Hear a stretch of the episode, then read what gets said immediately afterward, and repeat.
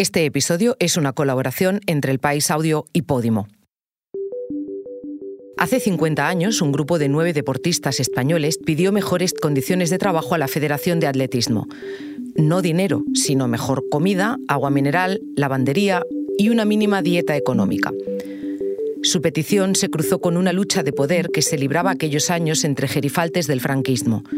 De ese modo, aquella reivindicación básica se convirtió en una sanción que fue acompañada del escarnio público y acabó con una generación entera de deportistas entre los que había récordmen y campeones de España.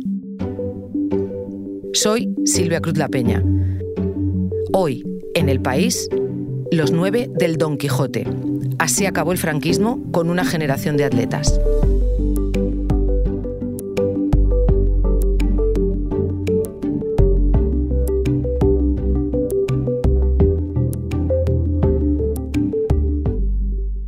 Esta historia la traen mis compañeros Carlos Arribas y Javier Machicado. Carta abierta al príncipe de España. Alteza, en ocasión de la celebración del Día del Deporte en nuestra patria, exaltación de la madurez. Soy Carlos Arribas. Empecé como periodista en el país en 1990. Habré escrito cientos de crónicas sobre ciclismo, golf, atletismo. He logrado exclusivas, he informado sobre el dopaje, he entrevistado a protagonistas del más alto nivel en el deporte. Pero hay una historia que conocí cuando era un chaval de 15 años que abría los ojos con las miserias de la España franquista. Ese chaval se indignaba por el golpe de Pinochet en Chile y se dejaba deslumbrar por los éxitos de Luis Ocaña en el Tour de Francia de 1973. 50 años después, rebotada por el destino quizá ya escrito entonces, me ha llegado de nuevo esta historia. Todo se desencadenó el 16 de agosto de 1973. Asumiendo las posibles represalias que las autoridades políticas deportivas de la época... Considero que ahora es el momento para hacerlo, 50 años después de que algunos de los mejores atletas de la época fueran sancionados por reclamar unas condiciones acordes para entrenarse y rendir mejor como profesionales olímpicos. Pedían simplemente mejor comida, agua mineral, lavandería y una mínima dieta económica. Esto es un recordatorio de que los deportistas nunca han tenido voz ni apenas capacidad de decisión en los asuntos de los que luego son los protagonistas. No hay que olvidar que terminada la guerra civil, el primer responsable del deporte español fue un militar, el general Moscardó. La filosofía imperante mantenía que el deporte es la guerra sin armas. Lo que nuestro pueblo ha demostrado en su ya larga vida deportiva, quisiéramos atraer su atención, así como la de los organismos rectores de nuestro deporte, la sanción acabó con la carrera de los mejores atletas de la época. Imagina que este mismo 2023 la federación decide sancionar, por lo que considera un acto de indisciplina, a referentes como Adrián Ben, Mocatir, Mariano García o Mario García Romo, condenándolos directamente a su retirada en la flor de la vida. Para solicitar la total amnistía de los nueve atletas del equipo nacional de atletismo olímpicos, recordman y campeones de España, en sus respectivas modalidades atléticas. Escuchamos esta carta de petición de amnistía, de perdón, leída por quien la redactó en 1973 y dirigida al entonces príncipe que dos años después sería rey, Juan Carlos de Borbón y Borbón. Yo soy José Ignacio Gómez Pellico, una carta que confirma el espíritu quijotesco de los atletas, no solo de los represaliados, sino también de otros compañeros del equipo nacional, incapaces de aceptar lo que consideraban una injusticia y capaces de arriesgar su futuro firmándola.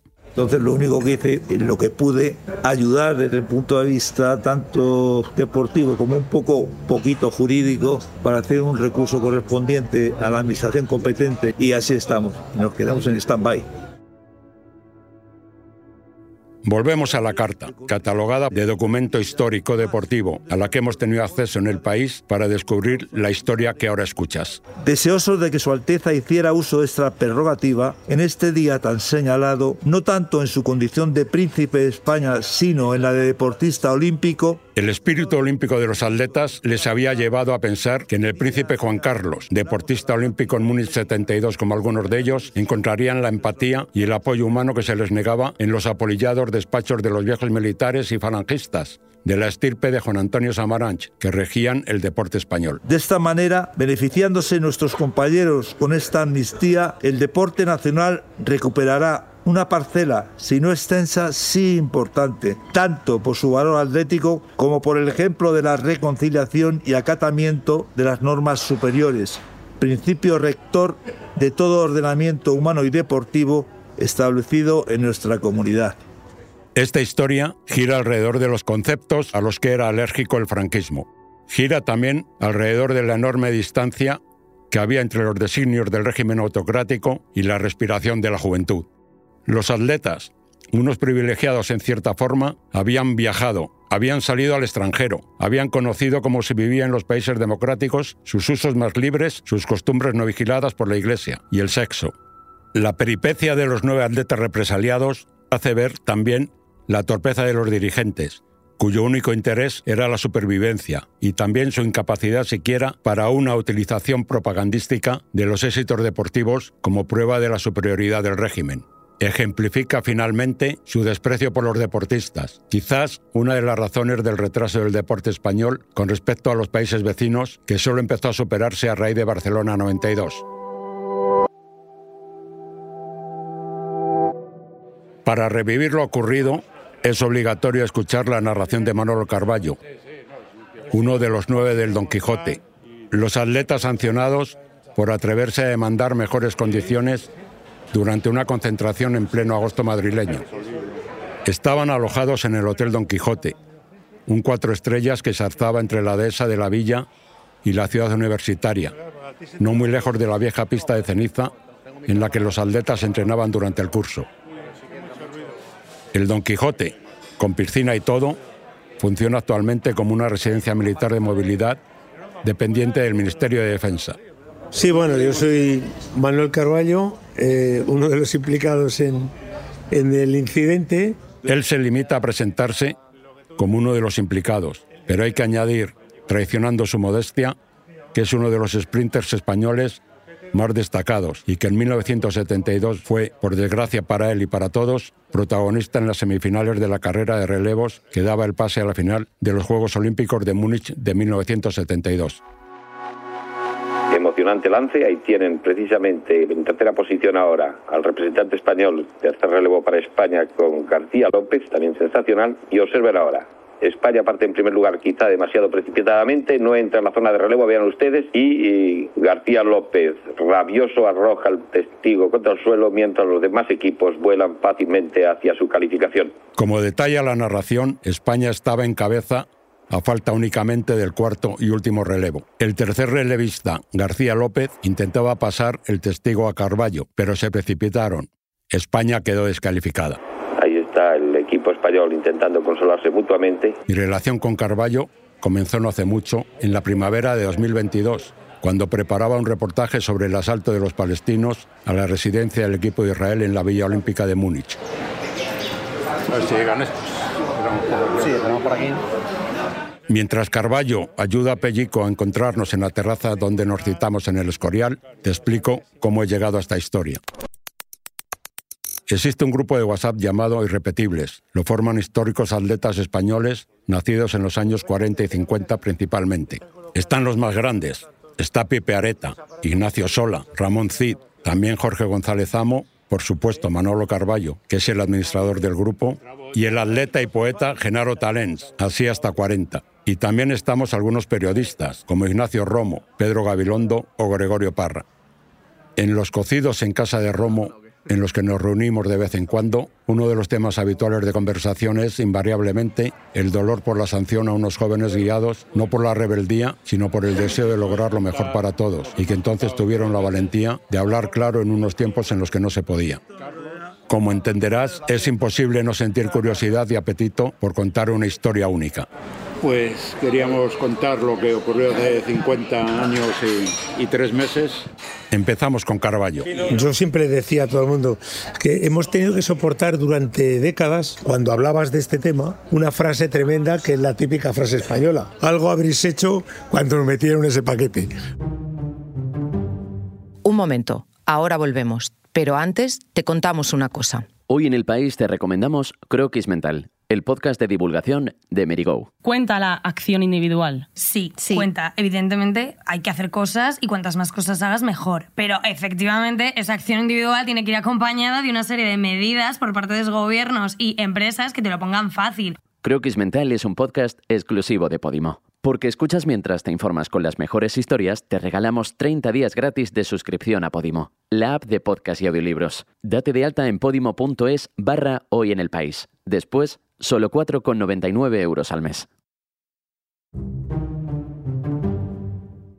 Han sido cinco décadas esperando que salga a la luz una aclaración oficial gracias a la iniciativa de algunos de los llamados irrepetibles. Bueno, ahora sale a la luz y va a poder de alguna manera aclararse todo aquello Ignacio Romo, periodista de ABC, y Enrique Quesada, otro miembro del grupo, decidieron enviar escritos al actual presidente de la Federación, Raúl Chapado, ofreciéndole la oportunidad de reparar lo irreparable, coincidiendo con el ya 50 aniversario de la sanción, pronunciada aquel 16 de agosto de 1973. Es imposible, es irrestituible. O sea, aquellos años de atletismo, teníamos entonces 20 años, 20 años, algo más. Estaba todo el mundo haciendo en los aledaños del récord de España. Eso no te lo devuelven nunca después de haber estado 15 años entrenando. y te echaron a la calle como si fueras, vamos, poco menos que un, que un maleante. Era la iniciación a incorporarnos, a igualarnos, entre comillas, a los niveles deportivos de Europa. Y esos atletas, justamente que eran la punta de lanza para poder hacer eso, les cortan y queda un stand-by, tiempo muerto, te, tienen que surgir nuevos atletas, hay un parón. Entonces, no solamente es la injusticia que se comete con los atletas, sino con el propio deporte. se tarda una década en restituir a toda esa gente, ¿sabes? Este grupo de atletas contó con Pellico, atleta de 400 metros que se había librado de la sanción porque una pulmonía, cogida justamente por culpa del aire acondicionado del Hotel Don Quijote, la había borrado del equipo de la universidad. Con él intentamos entender la clave política que podría explicar mínimamente la virulencia de la reacción en los despachos contra la ingenuidad quijotesca de los atletas. Una vez eh, dictada la sentencia de final de carrera deportiva de los mejores atletas españoles de la época por puros y simples intereses de un dirigente deportivo que quería ser presidente de la Federación Española de Atletismo. Y la única manera de poder serlo era haciendo responsable al que era presidente Rafael Cabero, haciendo responsable del comportamiento supuestamente inadecuado de los atletas que iban a ir a la universidad, cuando era justamente todo lo contrario. Aquí se refiere Pellico a la figura de Claro Sánchez Mayoral, presidente de la Federación Española de Deporte Universitario. Sánchez Mayoral era hijo de los llamados mártires del Alcázar de Toledo, los militares franquistas que resistieron el sitio republicano de la fortaleza. Era la persona que había organizado la concentración y dictado las condiciones, y ocultamente aspiraba a ser presidente de la más llamativa Real Federación Española de Atletismo. Los atletas se vieron perjudicados además por la pugna entre Rafael Cabero y Juan Manuel de Oz, presidente y vicepresidente de la Federación de Atletismo, y la ambición del segundo, de desbancar al primero. Me acordaré siempre la imagen en los telediarios diciendo que un grupo de atletas españoles había preferido vender la defensa de España en la universidad por dinero. Entonces, yo creo que fue la mayor humillación y la mayor mentira que se ha hecho en los últimos 50 años a un grupo de atletas que encima es un deporte que no da absolutamente ningún rendimiento económico, simplemente deportivo. Eso fue para mí indignante. Como indignante también fue el trato de la federación con Carballo y compañía. No tenían eh, ni siquiera para poder lavar su ropa, no tenían sitios prácticamente para entrenar, la alimentación que se daba no era justamente la adecuada. Y lo único que hicieron estos atletas fue solicitar, no reclamar, solicitar que por favor le dieran las condiciones necesarias para poder acudir a la universidad en condición. Esto lo aprovechó eh, esa persona que no quiero decir su nombre para convertir una cuestión puramente eh, doméstica deportiva en una cuestión política. La Universiada era una competición en la que participaban solo deportistas que cursaran alguna carrera universitaria. En aquellos años de amateurismo puro, en los que aún no se habían creado los mundiales de atletismo, la competición gozaba de gran prestigio. Por ejemplo, en la Universidad de 1979, el italiano Pietro Menea había batido en México el récord mundial de los 200 metros con una marca increíble de 19 segundos y 72 centésimas. Y como nos cuenta Carballo, la preparación para la Universidad de 1973 no fue la ideal, como tampoco lo había sido el rendimiento en la Copa de Europa por Naciones disputado en Celje, Yugoslavia entonces, hoy Eslovenia. Y aquí llegamos al posible desencadenante para la sanción. Nos concentran en, un hotel en Madrid, un buen hotel en la ciudad universitaria, que se llama Don Quijote, pero claro, las condiciones en las que nos ponen allí son con un menú terrible, imposible para, para un deportista. Tenías que lavarte tu propia ropa, no había servicio de lavado de ropa, increíble. Había una epidemia de, colitis y diarreas en Madrid en aquel año y no te pagaban, no te daban ni el agua mineral, te la tenías que comprar. Y luego, además, lo terrible del tema era que en mes de agosto nos concentran para una competición y estaban todas las pistas de Madrid cerradas todos los ayuntamientos habían cerrado y eh, estamos en la piscina. O sea, estamos preparando una universidad en la piscina allí, pues eso, comiendo, viviendo sin poder entrenar. Ante estas condiciones, los mejores atletas españoles del momento, olímpicos en Múnich 72 un año antes, tratan de hacerse valer y exigen un mínimo respeto por parte del presidente de la Federación de Deporte Universitario. Le pedimos al presidente que viniera, que íbamos a explicar, oye, que estamos en unas condiciones que es absurdo. Y entre todo lo que se dijo, que eran necesidades reales, se le comentó, ¿por qué no conseguís que nos den las dietas de la Federación? Escuchad, las dietas de la Federación Internacional, que eran en aquel momento dos dólares y medio diarios. Fíjate el dinero que pedíamos, como dicen estos. Entonces, todo eso se escribe en una servilleta de papel en la reunión con el presidente en la cafetería, dice, oye, escribídmelo en algún lado. Coge una semilleta y lo escribe todo.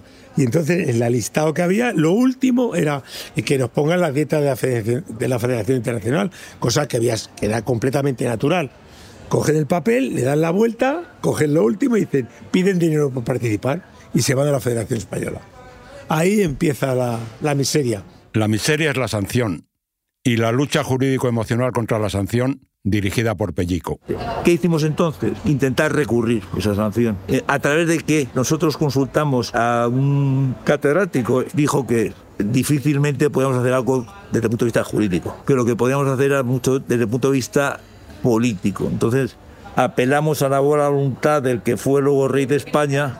Juan Carlos que ya había jurado los principios del movimiento y tras aceptar la designación de Franco, sabía que cuando muriera el dictador sería nombrado rey saltándose a su padre, don Juan, exiliado en Portugal. Los atletas no recibieron respuesta de la zarzuela. Tampoco eran tan ingenuos como para pensar que la tendrían cuando la enviaron. Algunos de ellos incluso piensan que el secretario de don Juan Carlos ni siquiera le hizo llegar al príncipe la misiva firmada por decenas de atletas pero no entendieron de la misma manera la reacción de la Federación de Atletismo. Hay que comprender un poco el tiempo, ese tiempo, no hay que trasladarlo ahora. Es decir, los responsables de la Federación Española de Atletismo de ese momento se echaron para atrás. Dijeron, no nos podemos enfrentar en un tema político y entonces aceptamos una sanción que desde el punto de vista jurídico es muy cuestionable. Es decir, cómo una federación universitaria puede sancionar a unos atletas federados en una federación de atletismo. No tiene nada que ver. Son administraciones totalmente diferentes. Ambos entes, así como todo el deporte español, estaban por entonces bajo la égida de Torcuato Fernández Miranda, quien nombraba y desnombraba a los responsables desde su despacho de ministro secretario general del movimiento. El movimiento, para entendernos, eran los engranajes mecánicos de un régimen cuyo principio básico era precisamente el inmovilismo. Como se tomó desde el punto de vista político, actuó el que antes el Consejo Superior de Deportes, que antes se llamaba Delegación Nacional de Deportes, actuó como mano eh, jerárquica para imponer esa sanción. ¿Qué sucede luego? Hay una contradicción cuando se levanta al cabo del tiempo la sanción, eh, por parte de la Federación Española de Atletismo. La Federación Española de Atletismo no tiene capacidad para levantar ninguna sanción. O, la, o ha sido ella la que ha dictado esa sanción, o le correspondería al actual Consejo Superior de Deportes el levantamiento de esa sanción, pero nunca la Federación Española de Atletismo.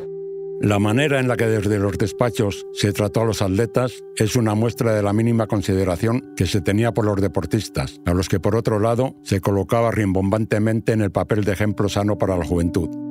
No hubo proceso como tal, ni los atletas tuvieron el derecho de contar su versión. Fue una sentencia pura y dura, un escarnio público. En la revista Atletismo Español, la federación acusó indignamente a los atletas, echándoles en cara que unos meses antes, en Helsinki, estuvieran de guateque a las 4 de la mañana en vísperas de un encuentro Finlandia-Gran Bretaña-España, y recordándoles que sus viajes le habían costado a la federación la friolera de 70.000 duros, que equivaldría a 2.000 y pico euros de ahora. También ridiculizaron su actuación en la Copa de Europa de Celje, acusándoles de responder a la generosidad de la federación, que los alojaba en un cuatro estrellas, para darse la vida padre, cometer actos de indisciplina y hasta de ligar con turistas subyugadas por los Latin Lovers, o relatando de forma esperpéntica, falseándolas, las peticiones escritas en la servilleta por Isidro Solórzano, uno de los nueve del Don Quijote.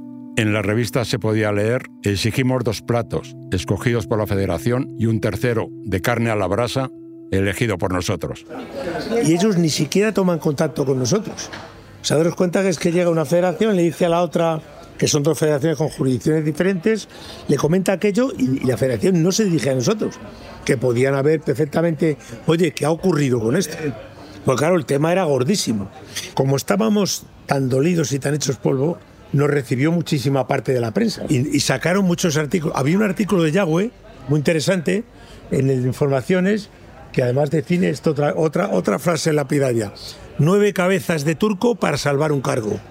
Fíjate qué titular. Entonces montamos tal lío que bajo cuerda lo que sí se dijo, en vez de decir os vamos a arreglar tranquilos tal, si no os calláis vais a tener un expediente cada uno. No nos engañemos. llegó por espías. Eh, no había canales de comunicación, por ser, muy sencillo. No había canales de comunicación. Es yo dicto y tú cumples. Y como protestes... Así era España. No había ciudadanos, sino súbditos.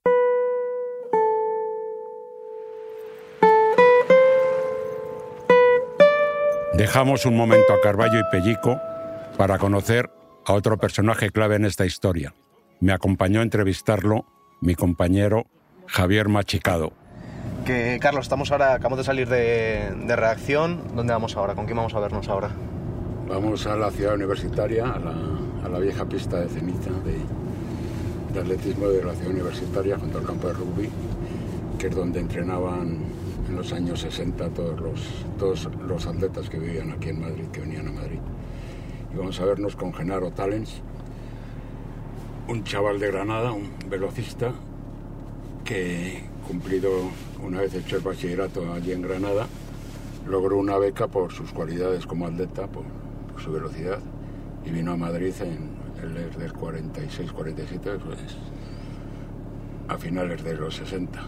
Sí, que estos años ya le pilló ¿no? con 26-27, o sea que ya esta época... Sí, esta época del 73 él ya, ya no era atleta, estuvo solo unos años era una persona, o es una persona súper inteligente. De vocación más literaria, ¿no? vocación más literaria e intelectual, es intelectual. Ahora él nos contará un poco su, su peripecia vital, su peripecia intelectual. Es poeta, es catedrático, eh, es todo, todo, un personaje que siempre que habla de atletismo, eh, él mismo se define antes atleta que poeta, ¿no? Que, que, todo lo que ha aprendido en la vida o todo lo bueno de la vida lo ha aprendido en el atletismo, en la relación con los compañeros, en la relación consigo mismo, ¿no? El, el trabajo, el esfuerzo, todo esto.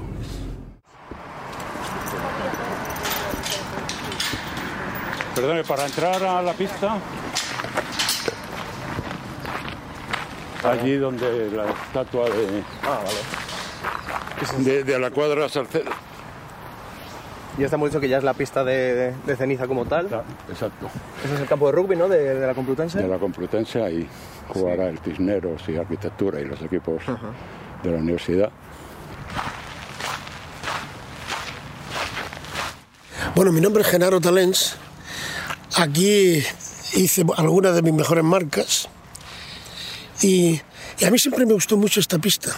No era lo que es ahora el tartán, Contemplando con cariño y cierta melancolía la pista de atletismo de ceniza donde se entrenaban, intercambiamos recuerdos mutuos sobre nuestra toma de conciencia frente al franquismo.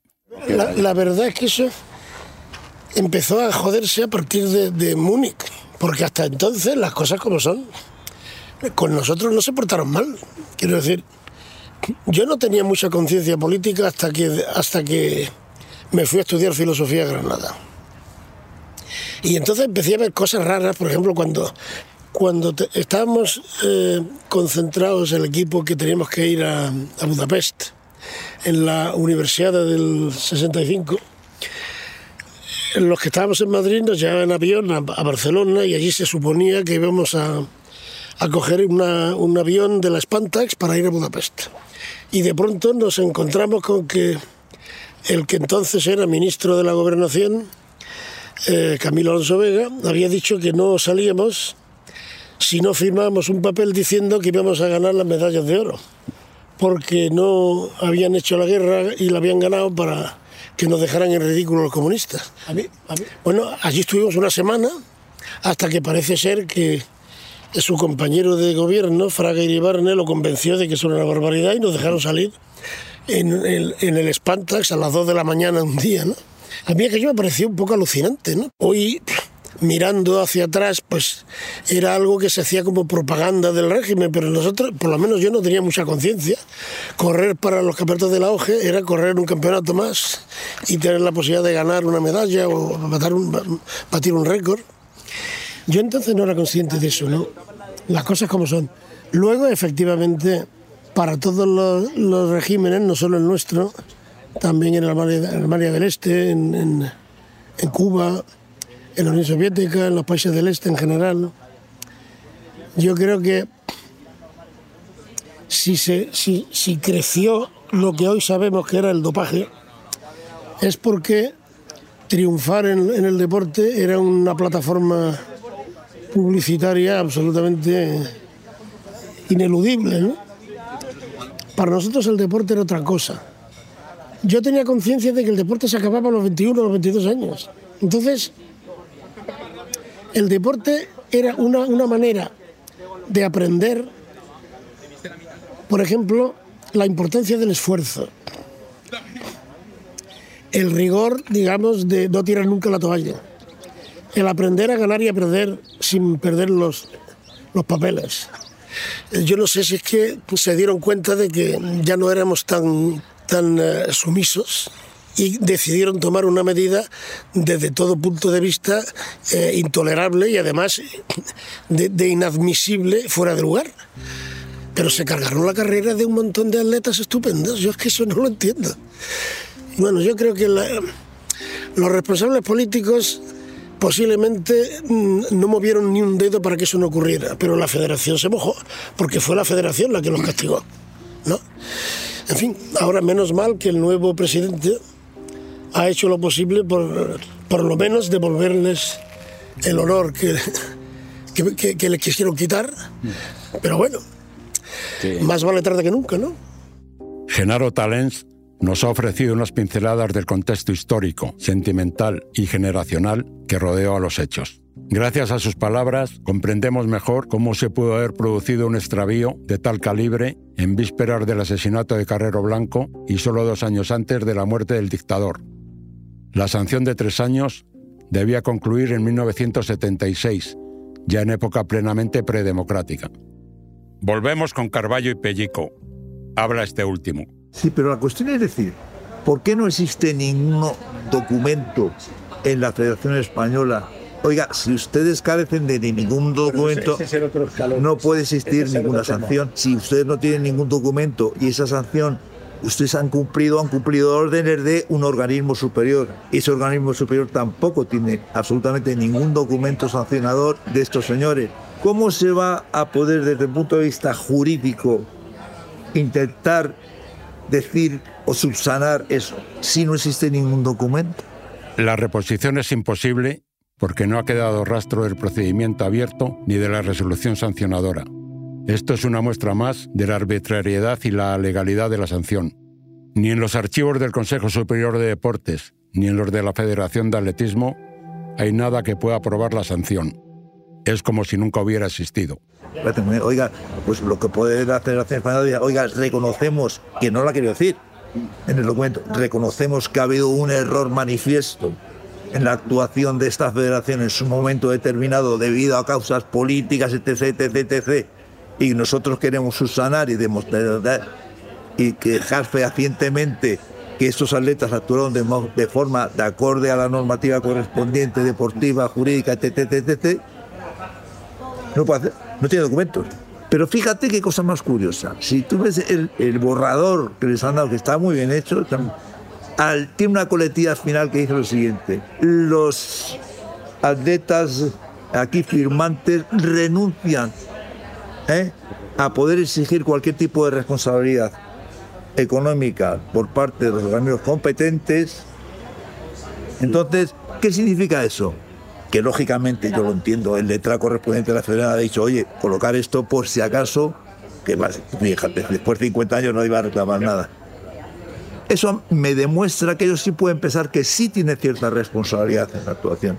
Si no, no lo hubieran puesto. En 50 años Da tiempo para pensar, para sentirse paralizados por el miedo a remover cosas del pasado que aún duelen y finalmente para perder el miedo y reclamar de nuevo y más fuerte. La federación, presidida por el antiguo atleta Raúl Chapado, otro miembro del grupo de los irrepetibles, ha recogido el guante y ha organizado un acto, si no de reposición imposible, sí de justicia poética o moral con los represaliados. En este encuentro que vamos a tener con, con la federación, que amablemente ha querido eh, captar el tema y aclararlo de una manera, y eso es muy de agradecer. Eh, hay cuatro que no están aquí. Era para valorar un poco los daños morales, eh, no solamente económicos de vida. Hay cuatro que no han querido venir. Han dicho, a mí no me reivindica nadie de nada a estas alturas. Uno de ellos después fue Recordman de España de, de lanzamiento de martillo e internacional en rugby, Alcántara, sí. Pero escucha, es que el tema fue muy gordo. Nos bloquearon la posibilidad de trabajar en nuestras especialidades. O sea, nos, nos dejaron fuera de todo. Fue, fue terrible. O sea, la sensación que teníamos era, pero, ¿qué hemos hecho? O sea, pero qué locura es esta, ¿no? Porque tú date cuenta que no solamente en algunos casos, como él dice, no solamente ni deportivo ni moral, es que eh, desde el punto de vista social, hay gente que venía fuera de pequeños pueblos de España, necesitaba, la beca le venía perfectamente, podía continuar sus estudios, porque la mayoría tuvieron que dejar de estudiar, tuvieron que volver a sus casas, tuvieron que empezar una nueva vida. Quería hacer unas palabras y lo que es realmente el acto para luego quedarnos tranquilos y estar aquí relajados. Pues, en primer lugar, agradecer. El 29 de noviembre de 2023, en un restaurante del centro de Madrid, los nueve del Don Quijote por fin han visto en cierta forma su buen honor restaurado. A uno de ellos, Francisco Morera, la reparación le llega tarde, pues falleció en septiembre de 2022. Paco Morera era el mejor mediofondista español de la época. Tenía solo 21 años cuando le llegó la sanción. Dejó el atletismo y marchó a Estados Unidos a estudiar Derecho. A los demás, todos rondando los 70-75 años ahora, les llega cuando ya la sociedad ha olvidado. Ellos no. Ellos por fin pueden sentir que la herida está cerrada. Pero a mí se me ocurrió en esa reunión poder hacer un acto de reconciliación. Este acto quizá permita que en la próxima reunión no se siga hablando de esta herida abierta. Se puede considerar que está cerrada la herida. Por fin eso de cada vez que reunís de esto, siempre habláis de lo mismo. Eso puede ser que ahora tenga pues otro, sí, puede ser, puede ser. Que tenga ese carácter cicatrizante ¿eh? de la herida, como tal, puede ser.